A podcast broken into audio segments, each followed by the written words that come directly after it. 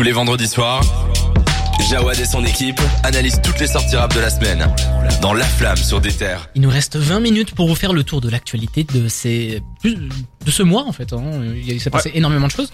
Je propose que Dragan, tu commences. Je commence évidemment avec plaisir. J'aimerais tout d'abord vous parler du nouvel album annoncé de Luigi qui sort vendredi prochain. C'est euh, sans doute euh, pour moi le ce que j'attends, ce que j'espère être mon album préféré de cette année. Mhm. Donc voilà, l'album s'appelle Tristesse Business saison Zéro. Zéro. Je t'ai voilà. écouté là tantôt. Ah, incroyable. Et pas saison 2. Il nous a bien feinté. Annoncé donc pendant son Zénith euh, de Paris, c'est Zénith de Paris, parce qu'il y en a eu deux.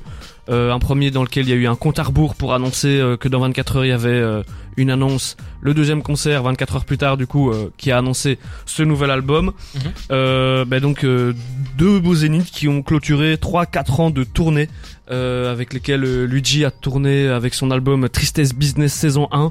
Euh, il leur a fait vivre hein, l'album et c'est assez impressionnant de voir un mec qui arrive à faire euh, à enchaîner deux, une, deux, trois tournées avec le même euh, projet et qui sans forcément sortir de musique, il a juste sorti euh, un ou deux sons euh, par-ci par-là et euh, Boscolo Excedra, un EP 5 titres en, en octobre 2020.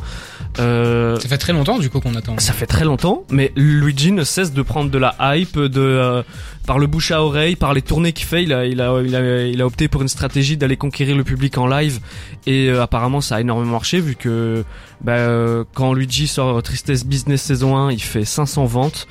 Euh, on se donne dans deux semaines, on se donne rendez-vous dans deux semaines pour voir combien il y aura de ventes sur le saison euh, 0, donc les- les- les- l'épisode suivant. Mais euh, impressionnant la, la trajectoire qu'est en train de prendre Luigi. Je suis super heureux parce que moi c'était un de mes artistes préférés. C'est toujours un de mes artistes préférés. Un gars euh, très humain. J'avais été le voir en concert l'année dernière euh, dans le fin fond de la France. On avait dormi dans, dans, dans- sur le parking d'un zoo dans une voiture par moins 3 degrés. Jawad, dis-toi. C'est beau. C'était beau, c'était la passion. Et on avait, il avait pris le temps, il avait pris le temps de parler avec les gens. On avait pu parler, échanger un peu avec lui, euh, Thury et toute l'équipe qui était là. Euh, très humain. Et je pense que cette stratégie, euh, avec tout le label Foufoune Palace, est en train de porter ses fruits et est en train de montrer, euh, ça défonce des portes encore plus dans l'indépendance. Du Bah, coup, euh, voilà. Tant que tu parles de tuerie, j'en profite pour classe pour euh, pour Dis-le, euh, vas-y, vas-y. euh, un gros gros SO à lui parce que il a sorti un, un projet récemment, ça s'appelle Ouais. Papillon Monarque. Et J'ai écouté ça c'est vraiment incroyable. Je connaissais pas Tuerie, j'ai découvert avec ça. C'est trop bien. Allez écouter Tuerie. Voilà. Tu peux écouter Bleu Gospel, son, son projet qu'il avait sorti il y, a, il y a deux ans aussi, exceptionnel. Je le ferai avec plaisir. Qu'est-ce qu'on a d'autre comme actualité Je l'avais mis dans mon top 5 de mes projets de, de cette année-là, pour te situer. Ah bah ouais. Je... Euh, comme autre actualité, j'ai euh, cité une initiative que je trouvais cool. Euh, c'est le festival Yardland. Mhm. Donc euh, le média Yard et euh, le festival Wheel of Green, Wheel of Green pardon, qui s'associent pour un week-end euh, à Paris le samedi euh, 1er juillet et le dimanche 2 juillet.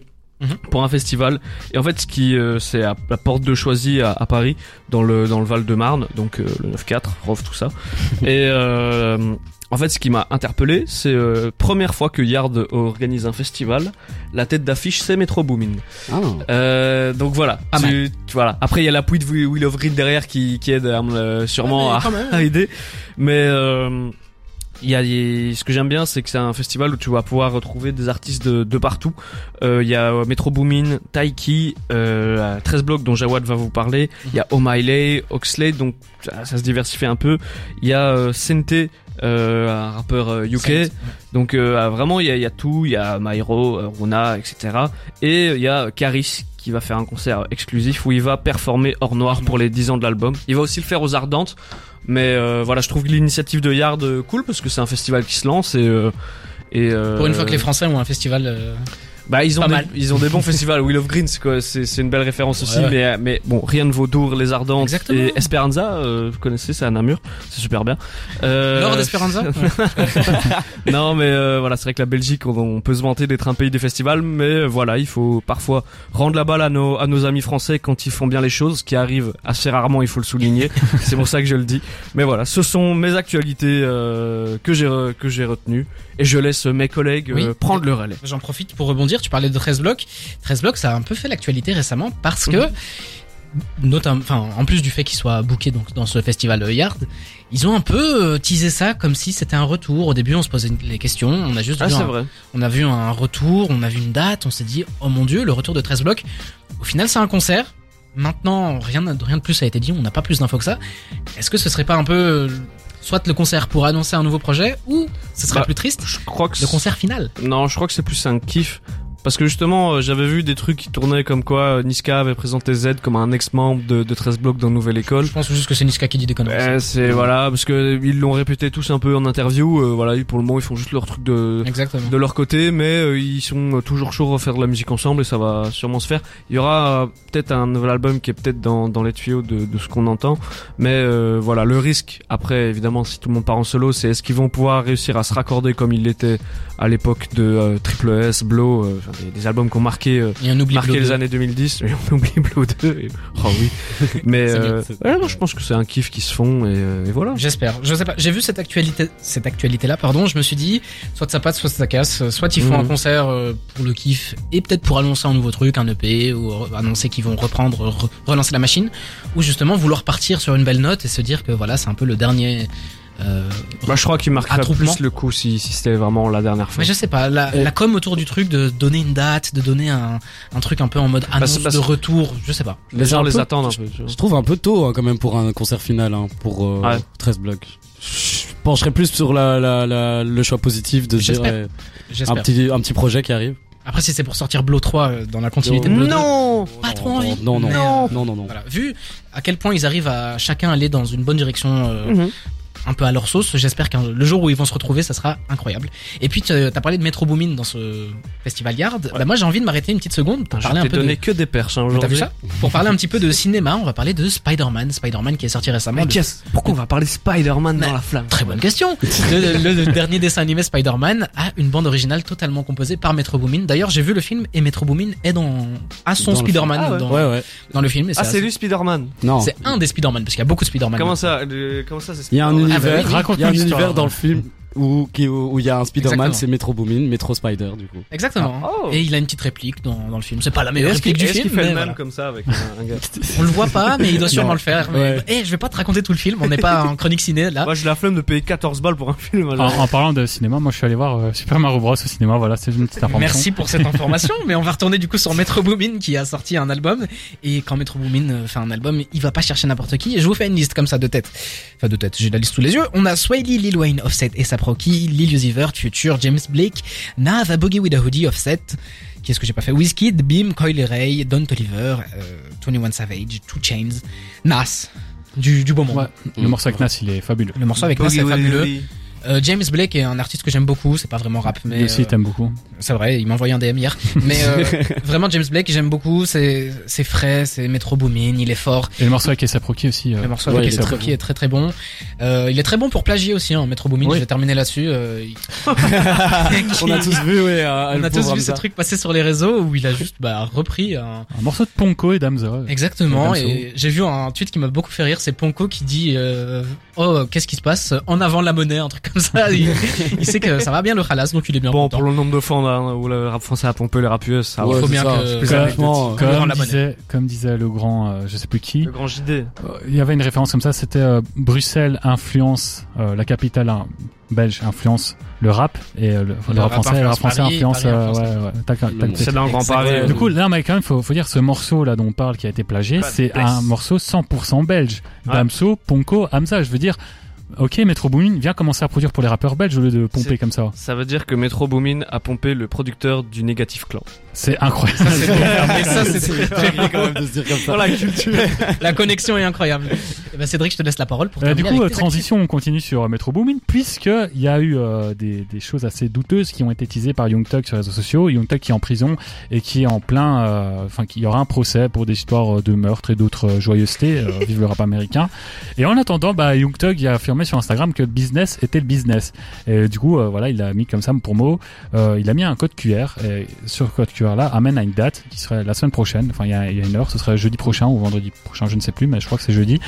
Et ce code QR a été partagé par de nombreux artistes, dont Metro Boomin. Mais c'est pas tout ça, parce que Metro Boomin c'est le premier, donc les gens ils disaient ah oui, euh, album collaboratif avec Metro Boomin. Et finalement non, il y a d'autres artistes qui ont relayé ça. Il y a 21 Savage, euh, Lil Durk, Boy, Suicide. Donc il y a d'autres même Drake, producteurs. Ouais, il y a il y a Drake aussi, il y a d'autres producteurs. Donc euh, là on s'est dit ok, ce sera pas un, album produit que par Metro Boomin. Mhm. Et fun fact, Wuna, Guna, appelez-le Ouais. comme vous voulez, qui est le grand euh, qui s'est clashé avec euh, tous les mecs d'Atlanta, hein, puis que euh, Gunna a été euh, libéré de prison assez tôt. Bizarrement, il a été accusé d'avoir balancé. Il y a même une vidéo qui a tourné sur les réseaux sociaux.